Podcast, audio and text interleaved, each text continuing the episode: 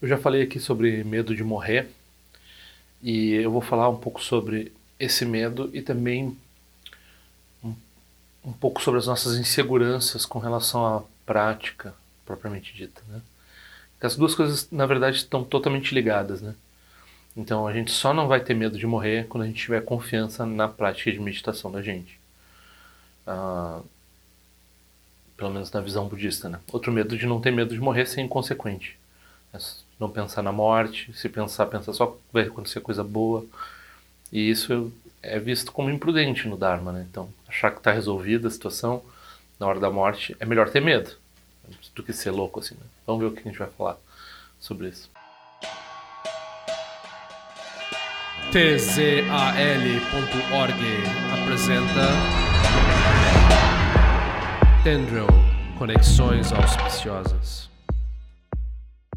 Olhem na descrição, vou botar o endereço do canal do Centro do Lama Rinzin da Lama Yeshe, né, que é o, o, o chefe do Gompador de e eles estão fazendo prática de Buda da Medicina toda terça-feira, é, ao vivo, e tem também vídeos com explicações dessa prática, é um tipo de prática de linhagem uh, ilibada e com praticantes que mantiveram seus votos, que você pode fazer com eles, e é uma coisa, uma prática que, que é boa para esse momento, assim.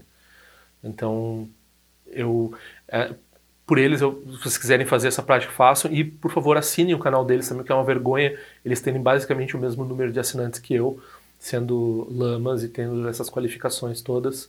E sendo pessoas excelentes também, eu conheço bem eles, eles são uh, gente boa mesmo. Então, por favor, ajudem eles lá.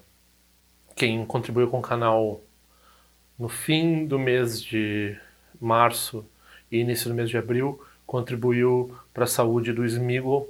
Então ele está ele tá super bem. Não sei por quanto tempo, né? Tudo é impermanente, mas ele está uh, ah, foi um grande mérito nosso, assim, que nós conseguimos ajudar esse animalzinho.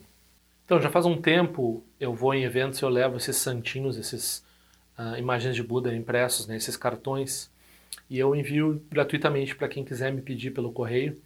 É só enviar para o e-mail padma.dorje.gmail.com padma.dorje.gmail.com padma.dorje.gmail.com e se quiser fazer uma contribuição para o meu trabalho aqui nesse podcast, ou para o meu trabalho de forma geral, e para esses cartõezinhos, pelo menos o correio é interessante de fazer a oferenda, por favor visite esse endereço www.tzal.org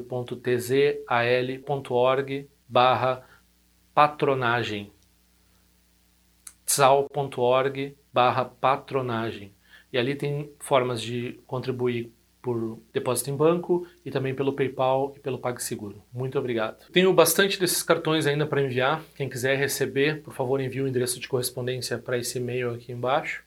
E quem quiser contribuir com as minhas atividades, por favor, use esse endereço que tem informações de uh, contribuição pelo PayPal, pelo PagSeguro ou contas bancárias. Eu também gostaria de pedir para todo mundo que divulgasse o canal. Eu gostaria de atingir 10 mil uh, assinantes curtam os vídeos, comentem e passem adiante, por favor, me ajuda bastante. Eu gostaria de trabalhar apenas com isso, se eu chegar a 10, entre 10 e 100 mil assinantes vai ser uma possibilidade, eu ainda estou longe, bem longe disso. Tem muita coisa para tratar, o Dharma às vezes quando parece que está esgotando porque não vem pergunta, surge um, um âmbito novo de coisas para falar, né? É, só pode ser a nossa mente pequena que vê que, que, na minha mente pequena no caso, que acha que não vai ter o que dizer logo em seguida sobre, sobre os ensinamentos do Buda. Né? Nossa, tem muita coisa. Tem muita coisa para aprender. Pra... Na visão budista, a morte não é um momento fácil para ninguém, né? Então, uh, por quê? Porque é um momento de grande incerteza. É como se, uh, é como se você fosse despejado da sua casa, sem dinheiro, sem saber para onde você vai. Você perde todos os seus contatinhos. Você perde né, a sua fundação, que é o seu corpo, você perde você perde uma série de coisas que garantem você de certa forma, parecem garantir. Na verdade, quando a gente está fazendo prática, a gente começa a se acostumar com o fato de quando todas essas coisas que a gente toma por garantia, né, a nossa carreira, o nosso corpo, o nosso intelecto, as coisas que a gente sabe, nada disso garante coisa alguma. Né? Tudo isso é impermanente. Isso dá uma ansiedade na gente, assim, ai meu Deus. Mas é porque, mas é realista, é assim mesmo. Nunca garantiu nada. Então o que, que a gente faz? A gente, através da prática a gente encontra um ambiente que está além da vida e da morte, né? Essa, esse espaço e se estabiliza nisso. Não adianta só ter um vislumbre e achar que intelectualmente acha que esse é o caso e daí deixar assim. Não tem que gerar um hábito e tem que repousar nisso, tem que permanecer nisso, né? Então isso é a prática. Várias práticas vão ser isso. E dentro disso a gente tem muitos meios hábeis, né? Como o POA, todas as práticas do Vajrayana para facilitar, né? A prática Vajrayana ela facilita também o renascimento. Se a gente vai passar pelo processo de renascimento, ela purifica as etapas de renascimento. A gente pode ter um renascimento mais dirigido, né? Para dentro do Dharma, para dentro de boas condições que permitam a prática. Então, isso também é uma, é uma espécie de garantia, assim, né? Então, se a gente começa a ter uma confiança na nossa prática, a gente é, desenvolve essa, uh, esse, perde esse medo da morte.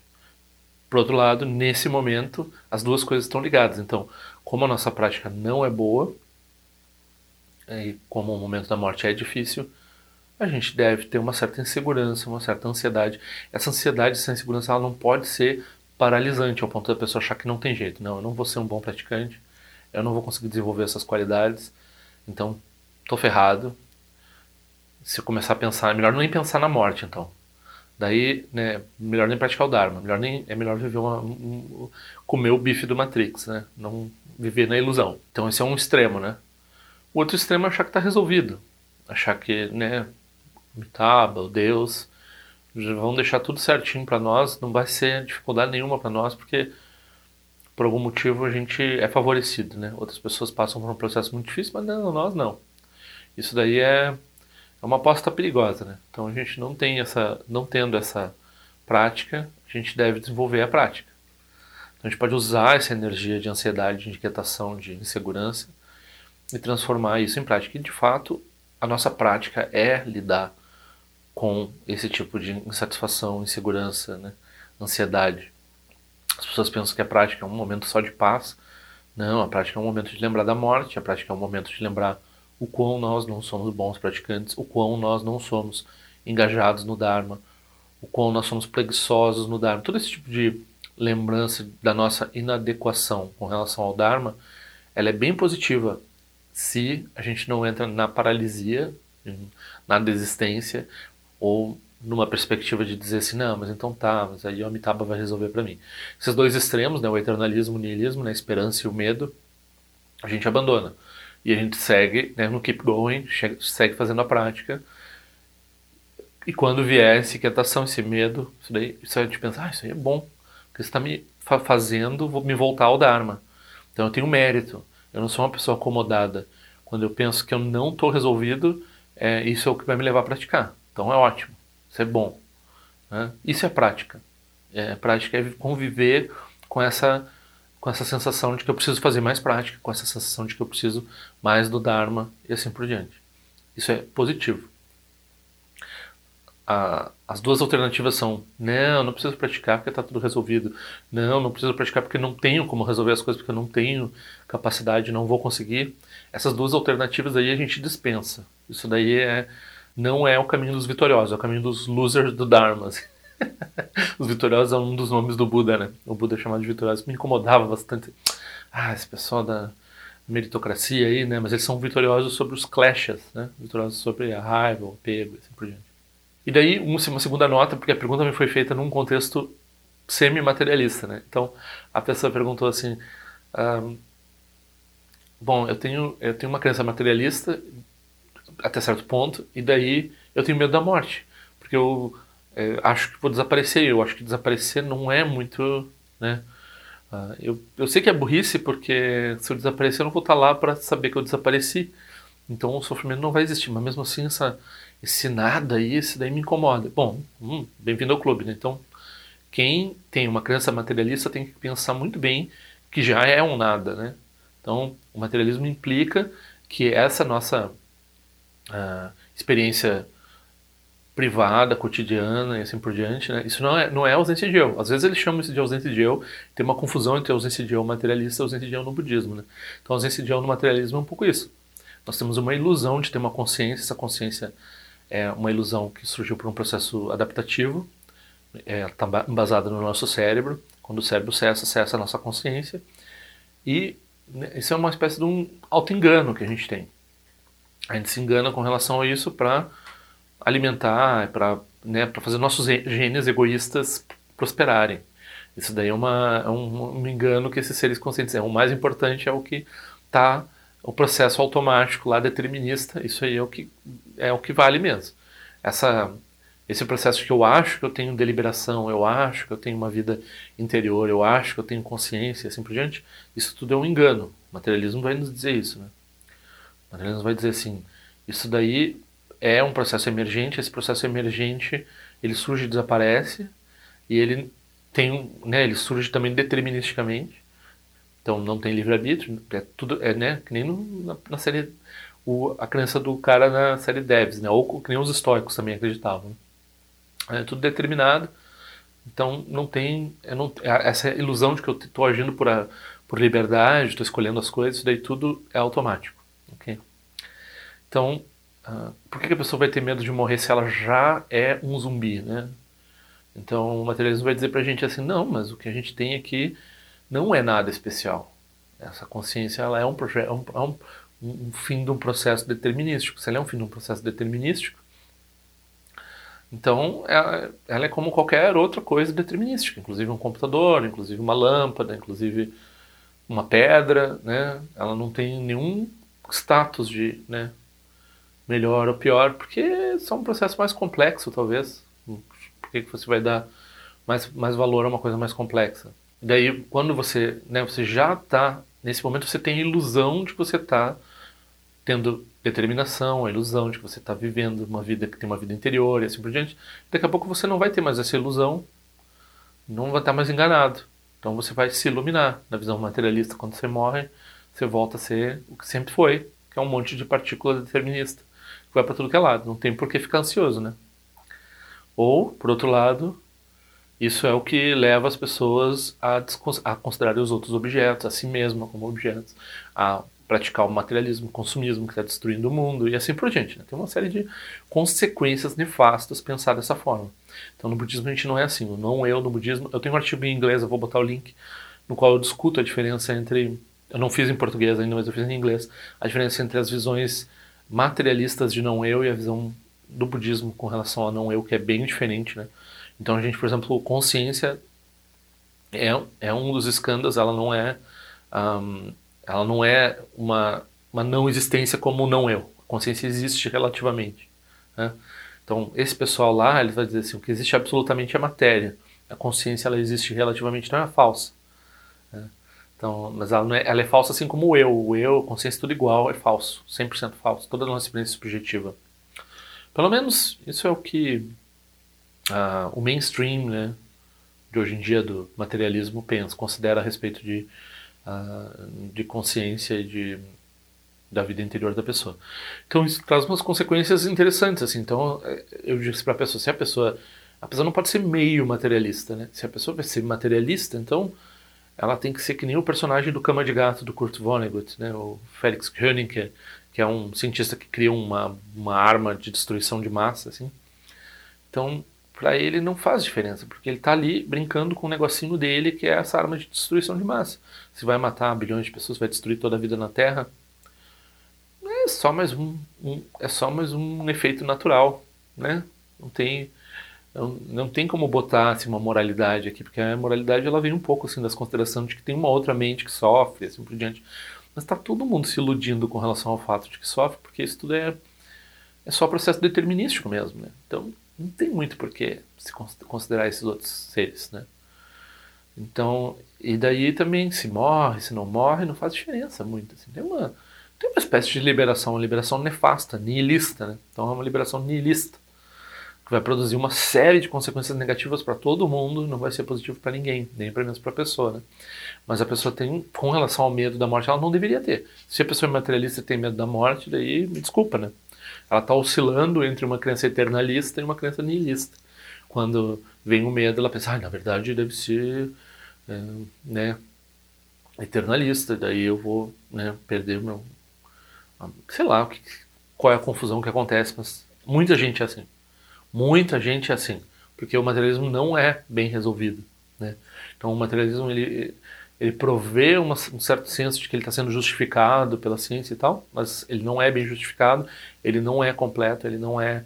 Um, e muito menos a implicação psicológica que tem sobre as pessoas. Né? Então esse tipo de medo, esse tipo de ansiedade que a pessoa vai ter, que é sem falar na questão existencial toda, que eu vou te dizer assim, está ligada basicamente nessa epidemia toda de. Não, está ligada na estrutura como a sociedade se monta e está ligado também nessa epidemia de doença mental que a gente tem.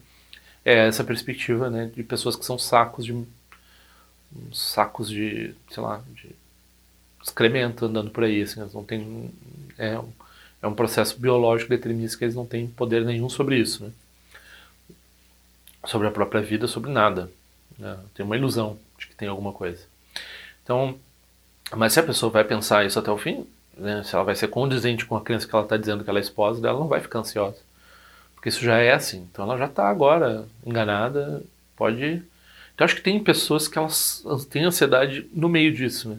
Então elas realmente se percebem que elas não são nada e daí elas começam a sofrer porque ela acredita no materialismo e ela reconhece que isso não traz satisfação, mas não, não consegue acreditar ou, né, ou, não consegue ver o problema inerente que tem na, na, na, sustentação do materialismo e daí ela fica com essa ideia. É, por outro lado, né, daí as pessoas que são eternalistas, elas, elas, acham que elas vão ser resgatadas por alguém, assim, né? E isso pode ser ou não, quer dizer, em certo sentido o budismo também aceita que o Buda possa ajudar a pessoa no momento da morte, né? Então, se a pessoa tem essa conexão, você pode ajudar a pessoa no momento da morte. Pode ser uma morte. Né, eu já vi pessoalmente isso, que as pessoas que acreditam em alguma coisa, que a gente pode no budismo considerar bobagem, etc., ou não, não o melhor e assim por diante, essas pessoas têm um momento de transição bem melhor do que né, as pessoas que simplesmente não acreditam em nada. As pessoas que são materialistas, algumas vezes elas. Tem uma resignação estoica e tem uma calma no momento da morte, mas algumas vezes não, algumas vezes começa a bater aquelas nos dizem que todo, todo o ateu é o ateu até na hora do aperto, né? Na hora do, daí começa a converter, se converter na hora da morte ali, na mesa da, na, na, cama de no leito da morte, né? Então isso é um argumento cristão que existe bastante e é um pouco verdade. Assim, né? Eu também já vi muitas pessoas passaram a vida inteira sem se preocupar com espiritualidade na hora, na hora que aperta, assim, bom é acho que agora, depois de toda a minha vida sem me importar com isso, é, talvez eu tenha que pensar nessa situação aqui, o que para nós no Dharma é uma tragédia, né? E a gente, isso é mais curioso, né? Então a gente como uh, provendo apoio nesse momento, então a gente não pode deixar a pessoa mais nervosa.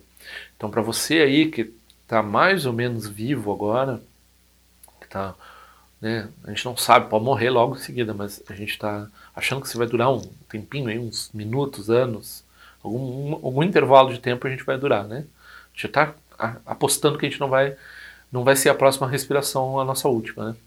Então, para nós, é, serve, principalmente para quem é mais jovem, serve botar uma ansiedade espiritual na pessoa, dizer, você tem que praticar, você tem que pensar nesse assunto, você tem que considerar bem a morte, tem que desenvolver o Dharma, e assim por diante, né? Tem, tem que fazer alguma coisa com relação a isso.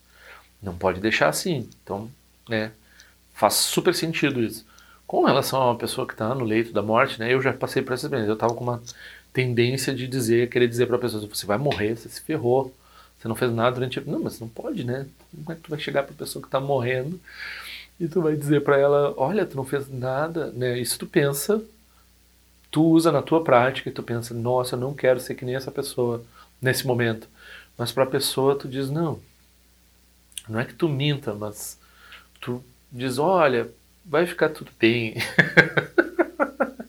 o que é um pouco uma mentira, né? Mas não tem como nesse momento você aumentar o sofrimento da pessoa dizendo que ela está ferrada. O que ela geralmente está mesmo, né? Já vi várias vezes Um, então, no momento da morte, tem que ter muito cuidado com 15 dias. Não se pode mentir de uma forma muito descarada, mas uma mentira branca desse tipo, uh, principalmente se você vai fazer prática depois. Então, você vai meio que uh, garantir, né, que a pessoa, às vezes isso dá um, às vezes você fica, isso causa ansiedade na sua própria prática, né? Então, a gente teve recentemente uma uma tragédia próxima, assim, e eu pensei, pá, agora é que eu vou ver se eu sou praticante mesmo. Porque, né, se a pessoa conseguir integrar isso como prática, é uma coisa. Se a pessoa não conseguir integrar um sofrimento desse tipo, né, uma morte inesperada, assim, como prática, aí ah, que tipo de praticante a pessoa é, né? Então, e daí também ah, chegar a um grau de confiança de que está beneficiando o ser que faleceu através da prática, né? Porque a gente duvida da nossa prática, mas a gente tendo muitos anos de prática, a gente pensa, será que rezar desse jeito e fazer esses rituais e essas práticas vai realmente fazer uma diferença né, para o ser? E hum, surgem todas as dúvidas possíveis, porque a gente está esperando um sinal assim de que abre um arco-íris, uma coisa assim, né? E nem sempre isso vai acontecer. Então, esse tipo de inquietação é bom também, porque daí a gente pratica mais, né? Eu já encomendei foto, vou botar no meu Porta Sadhana, eu acho que vou fazer prática por um longo tempo para esse ser. Daí eu também considero assim que é um mérito do ser que faleceu numa circunstância difícil, que ele tá levando a gente para a prática, né? Então, ao invés de levar a gente para o desespero, tá levando a gente para a prática. Isso, isso é um mérito dele.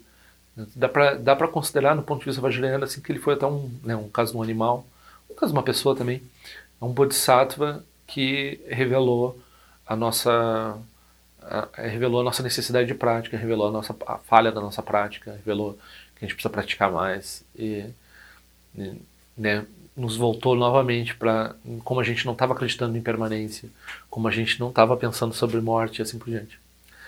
Muitas pessoas pensam assim, Dharma, não quero sofrer, não quero adicionar complicação para minha vida, não quero, eu quero, eu quero paz, eu estou praticando Dharma. Não, essa não é a perspectiva do Dharma. A perspectiva do Dharma é usar essa inquietação para desenvolver a prática. Né? Então, se a pessoa tem medo de morrer, se a pessoa tem eh, pensa que é inadequada, e ela de, olha essas pessoas que falam comigo, que às vezes nunca encontraram um professor, se elas não todo dia pensarem, eu sou um lixo, eu sou um lixo, eu não fui atrás do Dharma ainda, de verdade.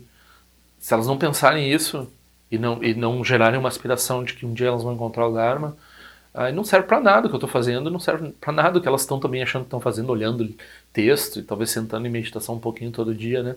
Se elas não forem encontrar um professor, não forem encontrar uma sanga. É, claro, quando acabar essa situação aqui que a gente está imerso, pode ser que demore bastante tempo, que a gente não deve, nem os centros de Dharma estão abertos, nem a gente deve buscar congregações de pessoas né, nesse momento.